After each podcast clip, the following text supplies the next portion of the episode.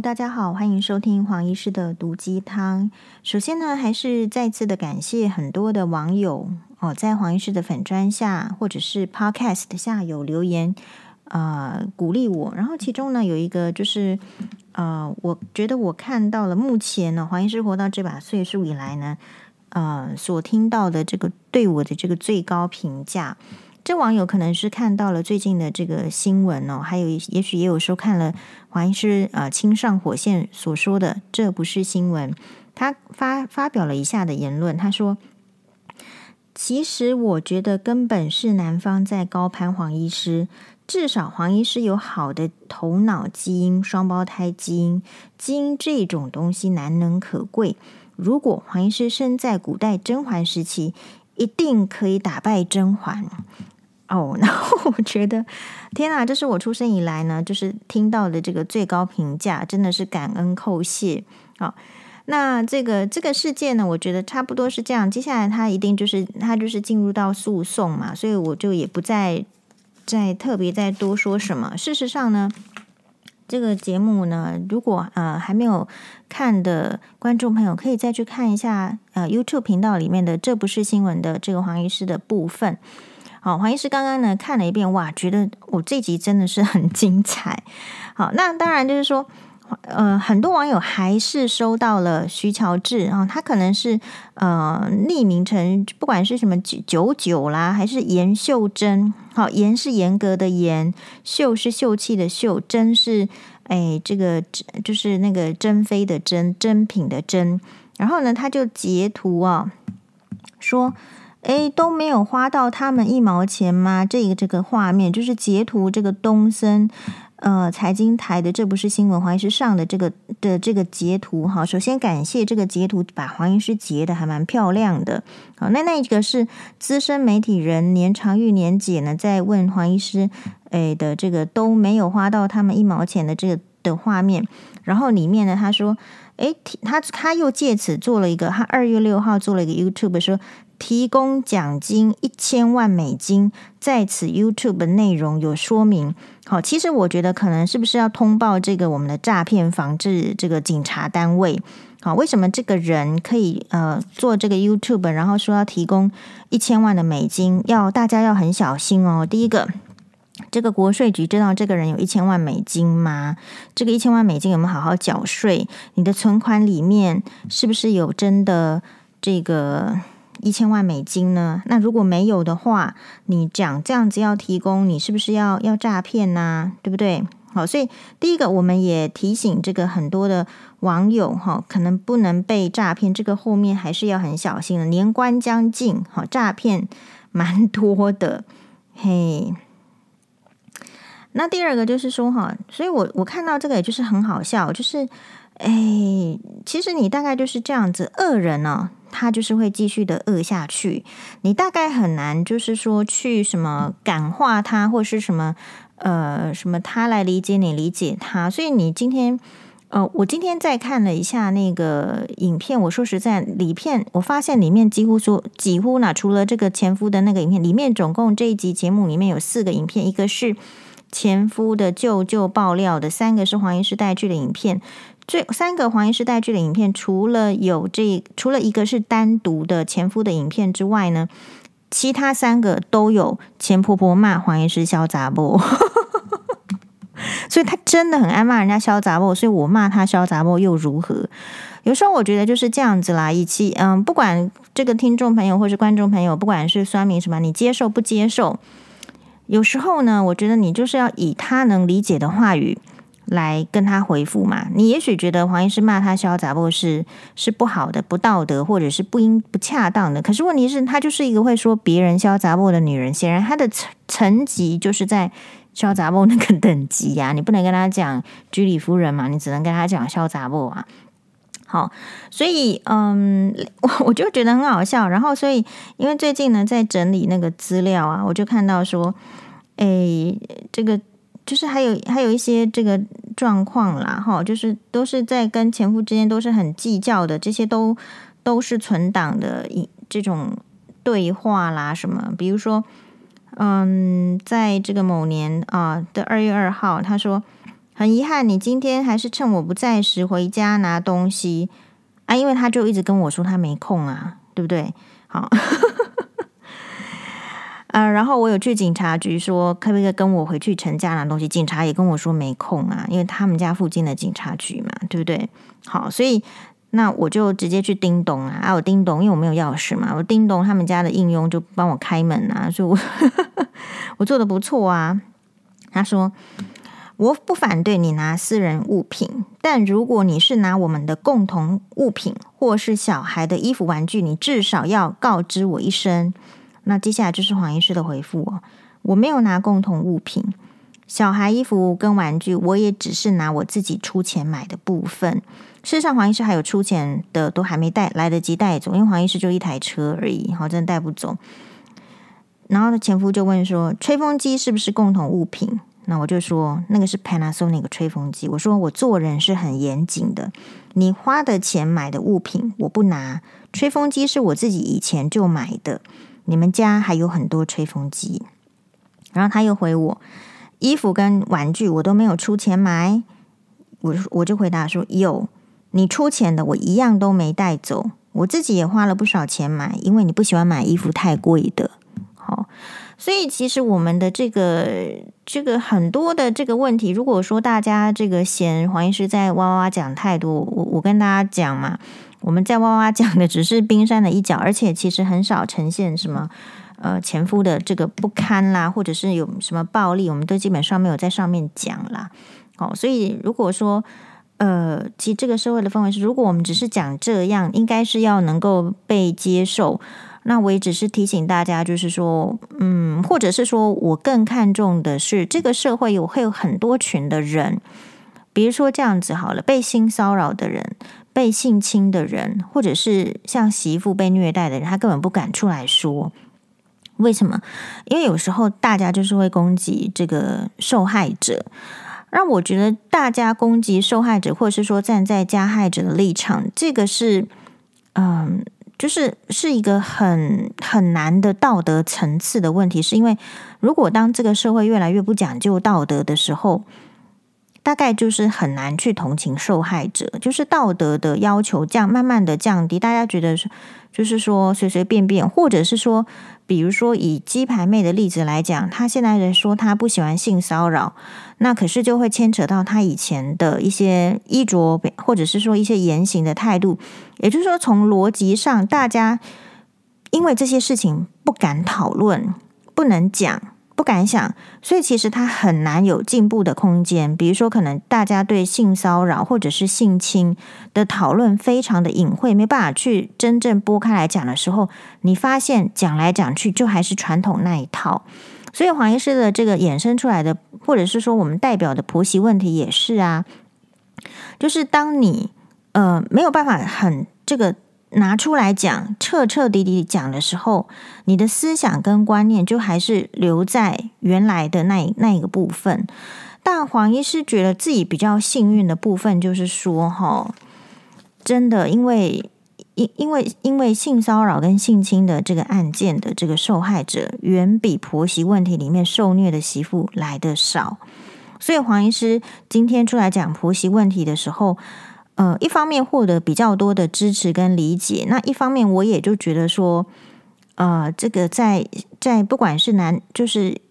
不管是男生女生，他在性侵或者是在受到性骚扰，或者是精神的霸凌等等等这些，其实我们都我们都必须要有更可以讨论的空间。那有时候我不知道大家觉不觉得，就是就台湾呢，就是。比较是他要展现一个自，他既要相对于中国展现自由民主，可是其实他遇事又是比较鸵鸟心态的。至少我是这样认为，或者是说我已经就是可能我一我一直觉得是没有什么事情是不可以讲的，都可以讲。但你人家讲的时候，你不要讲，觉得说人家是来针对你。比如说像。呃，这个也有可能是黄医师比较少一根筋啦，或者是比较单纯的面，因为那但是也是因为这样子，我少了很多困扰。比如说，在这不是新闻的那天的这个录影，其实录影前跟录影后，好，我都没有想过是不是年姐要针对我，我都没有想过。在当下，呃，在当下啊，对不起大家，今天吃太饱，在当下呢，都都没有想过这个人是要针对我，因为所以我就可以怎么样？你看到我就是心平气和的就事论事，因为在讨论这件事情的时候。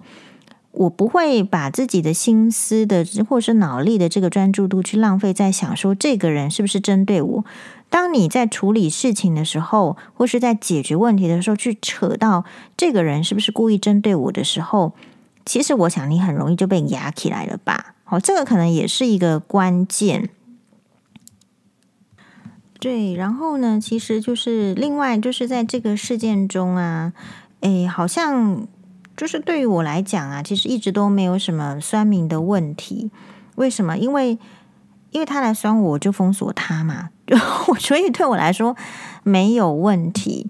然后或者是也很感激，就是如果有人看到这个呃诽谤或是抹黑黄医师的，会帮忙按检举。我觉得我们对于这个酸民大概就是做的就是这样，或者是说出言就是真的是告诉他逻辑在哪里。但是所谓的酸民就是。诶，我不知道大家有没有这个生活的经验，因为因为像我我自己哦，常常会觉得其实人是有分这个经济啦、智商啦、智慧啦，然后等等的这个层次的，所以有一些人的层次是在那里。比如说，因为因为我觉得最近这个事件很多是可以很值得讨论，只是说刚好就是没有人在讨论，不觉得吗？没有办法做深刻的讨论。我的想法是这样子。比如说，这个、这个、这个酸民呢，其实他的生活也不见得好，或者是说在里面可能也有一些是女性。好，那你为什么女性或者是说酸民，你会需要来踩别人，或者是来来给人家落井下石呢？我个人觉得是这样，就是说，应该是他本身没有什么，没有什么能力。一个没有能力的人，当然就第一个没有办法判断是非。可是人是很怕别人知道自己没有能力的。我们人都坦白一点吧，我们很怕人家知道我们丑，我们很怕人家知道我们没有钱，我们很怕人家知道我们没有能力。所以呢，就会对一件事情会坚持他的看法，然后把它说出来，而且要硬把它说成是对的。因为唯有这样，他才会觉得自己的能力。被看到了，可是酸民或者说用这种方式在处理事情的人忘记了，就是其实真正有能力的人并不这样子处理事情。真正有能力的人一定是会去看对方到底说了什么，然后拿出什么证据，然后仔细的去思考，然后自己不会的要去问别人，对不对？好，所以呃，如果在这个最近的事件上，就是或者是说你有同样的遭遇。的话，其实就是建议你，嗯，像哦，对，有很多网友会担心说，我是不是就是会太生气啦，或者是说什么一定要好好的这个活下去什么的？诶，我心里是想说，拜托那个钟汉良跟李小冉睽违十年的这个往后余生，我是一定要看到的嘛，对吧？然后第二个就是说。我其实比较不会，也许啦，因为我的我跟大家的经历不一样，因为我曾经有很长一段时间是我，其实你说说长也不长，但是我觉得人生的时间就是宝贵嘛，因为生命是由时间组成的，所以你只要有时间的浪费，都是浪费生命。就相对之下，就非常糟糕的婚姻的那几年的时间，我是浪费在，就是我我觉得我就是被酸民浪费了，就是我前婆婆跟这个前夫对我来讲，其实就是一个。天字第一号的这个酸民，这样，所以其实我对待 这个酸民的态度，就是我从那之后开始，我就告诉我自己说，我的时间、我的呃、我的金钱，还有就是我的这个力气呢，我是不会被这种根本不爱我的人、不赞许我的人，就是浪费。好，我的时间只可以我自己浪费。我今天只要在那边躺在那边喝咖啡，好喝茶，或者是躺在床上，诶，就是堕落，那都是我自己才可以做的选择，自己浪费。所以时间是你自己的，不是别人的，不要被别人牵着走。好，你可以去网络上留言，或者是你可以看这些网络的讯息，但永远不需要因为他的这个言言论就是。就牵着走，好，我觉得这个就是一个呃很需要注意的事情。对，然后，我后来就是学妹有送我那个这个蛋黄酥，哦，所以我一直本来很想做蛋黄酥，哦，真的好好吃哦，那个蛋黄酥的吃播，很想要吃做那个蛋黄酥的吃播，可是又觉得自己在这个风风口浪尖上，哈，不不想害了那个店家，就说到底是什么凤梨这个蛋黄酥哈，可以就是说让黄医师也才不管别人讲什么，我们就吃我吃我们的蛋黄酥这样。好，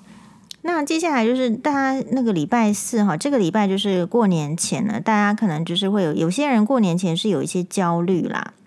比如说我觉得要要发红包了也蛮焦虑的，比如说我们这个账户里面有一笔钱要不见了哈，这第一个怀疑是也是有焦虑。那或者是说，呃，你在过年时间你要不要煮很多的饭菜？哦。哎啊，刚刚那个话应该要收回来，因为我后来就是说有发现，就是竟然黄医师的妈妈哈，竟然也会听黄医师的 podcast。为什么？因为欧巴有一天问我说：“妈妈，你是不是偷偷在录广播？”我我说我我没有偷偷录广播啊，我说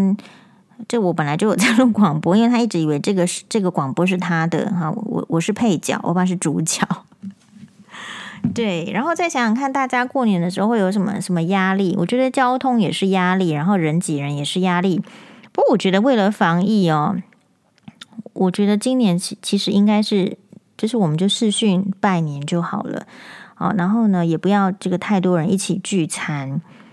嗯、还是小心为上哦，因为今年看起来前来就是你看最近又地震啊。然后事情都有一些风波，我觉得还是应该要以健康为最重要的前提。对，所以当你在就是黄医师经历的事件都，就是我也不晓得为什么，就是都不是很小。但是你说它不是很小，我又觉得它其实也很小。我人生已经修炼成这样，为什么？因为我觉得人生的大事应该是。就是如果你可以让自己有一个崭新的、不同的这个机会的时候呢，那这这个就是人生的大事。那如果只是都是在都是在这种平凡的生活中一个小小的波浪，其实这个些都是小事。所以你遇到事情的时候，你可能会烦。比如说，我也其实不喜欢要去拿出一些证据，要准备资料什么，因为其实我我是电脑白痴，我个人非常不喜欢用三 C 的东西。然后，所以叫我用这个东西的时候，我也很烦。那可是呢，我一旦成功了，就像说，哎，我怎么样把那个影片传给那个这个这个媒体的话，哎。我竟然可以用这个 AirDrop，竟然会成功，就是偶偶然没有问别人，然后偶然灵机一一现，说难道这两个都是 Apple 的东西，它不能传 Air 那个 AirDrop 吗？然后就传可以成功，那我觉得也是一个，也是一个哇，自己能力的小确幸。好，所以我觉得生活中你一定是有很多的。打击啦，不喜欢你的人呐，我觉得这些其实也都再再正常来，再正常不过了。说实在，我们也不喜欢他们，那为什么我们要要求他们喜欢我？王医师的态度一向是这样子，所以，嗯、呃，这一次我也勉励，就是很多婆呃媳妇要回婆家嘛，当然也是会有很多的压力。我想一个最大的原则就是。如果你婆媳关系本来就不好，或者是就是很面临紧绷的话，我个人会觉得是这样子，就是你就看黄医师这个例子就好了。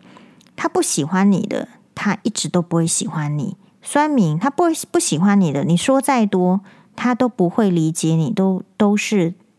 不要抹黑你就不错了，但他不可能理解你。那我觉得这是处在于人的这个资质，比如说有些人他是很。这个是你说设身处地呀、啊，或怎么样？他这个是需要去去练习的。还有就是他要有余力。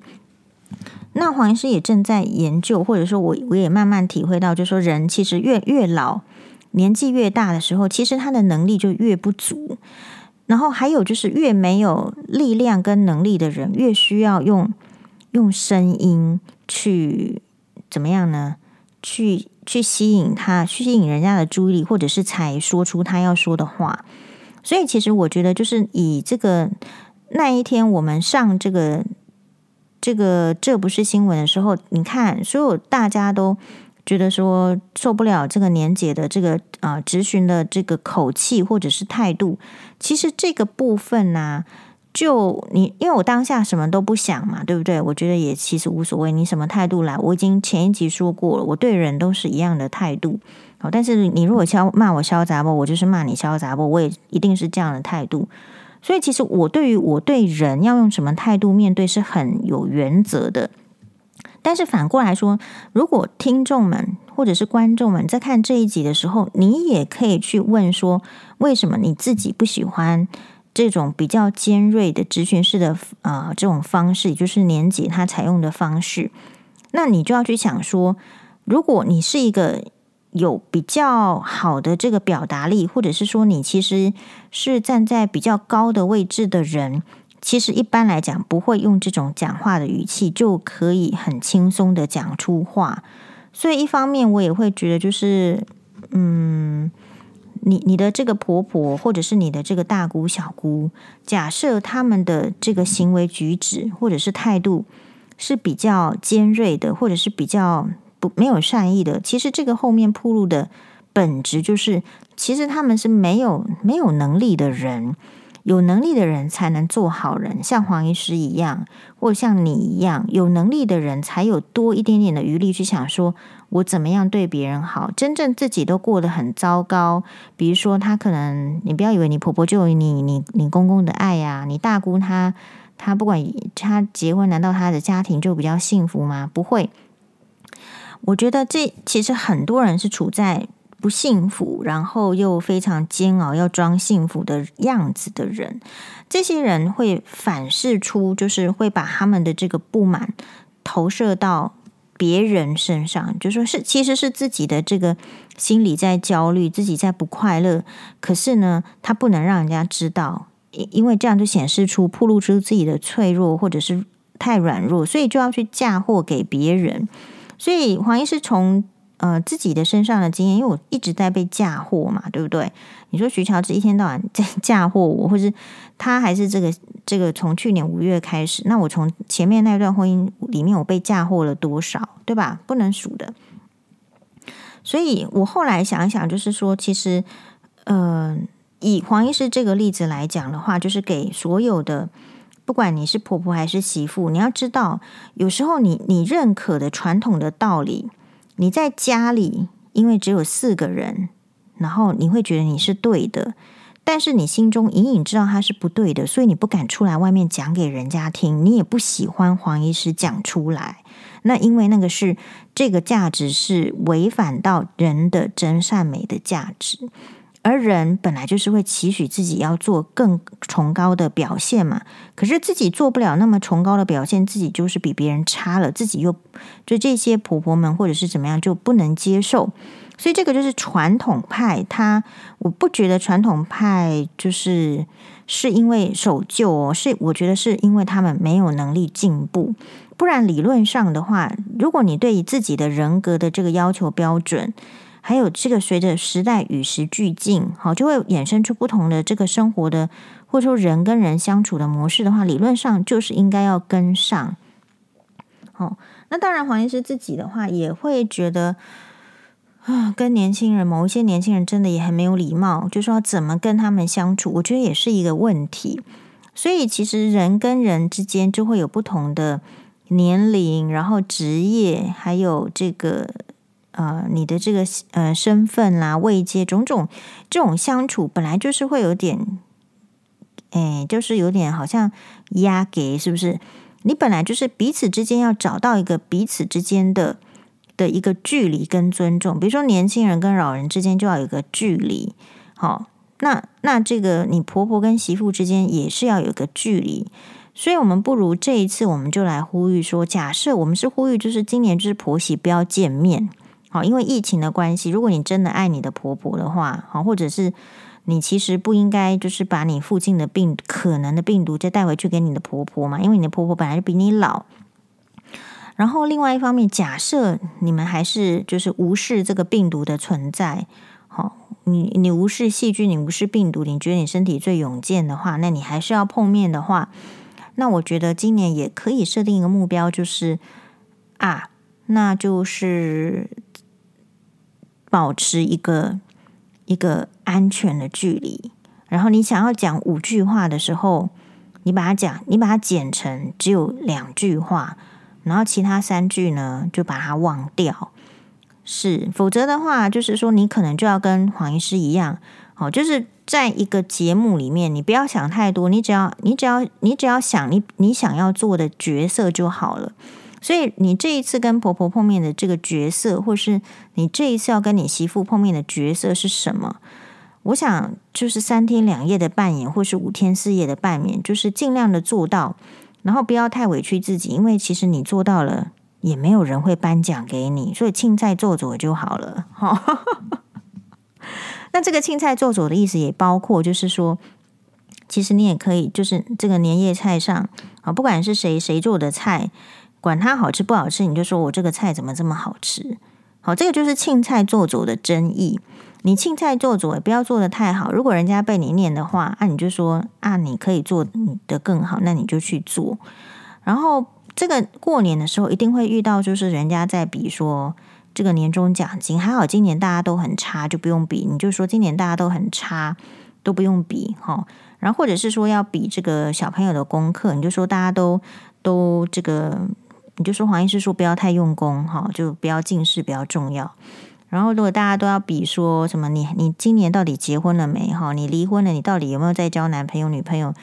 你就说，哎，看到最近黄医师的新闻，真的不应该再结婚。好，谢谢大家，拜拜。